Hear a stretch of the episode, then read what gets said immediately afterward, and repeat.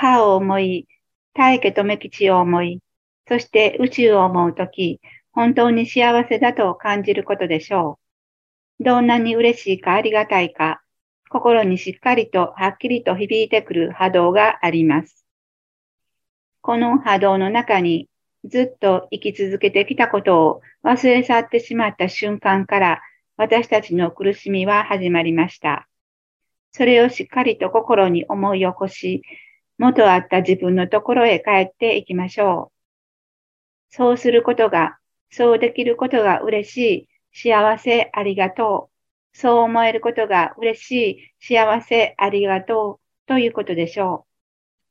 う。素直にまっすぐに本当の自分のもとへ帰る道を歩いていきましょ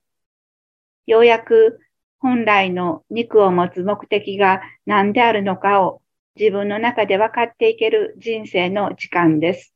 ありがとうと受けて今を生きていきましょう。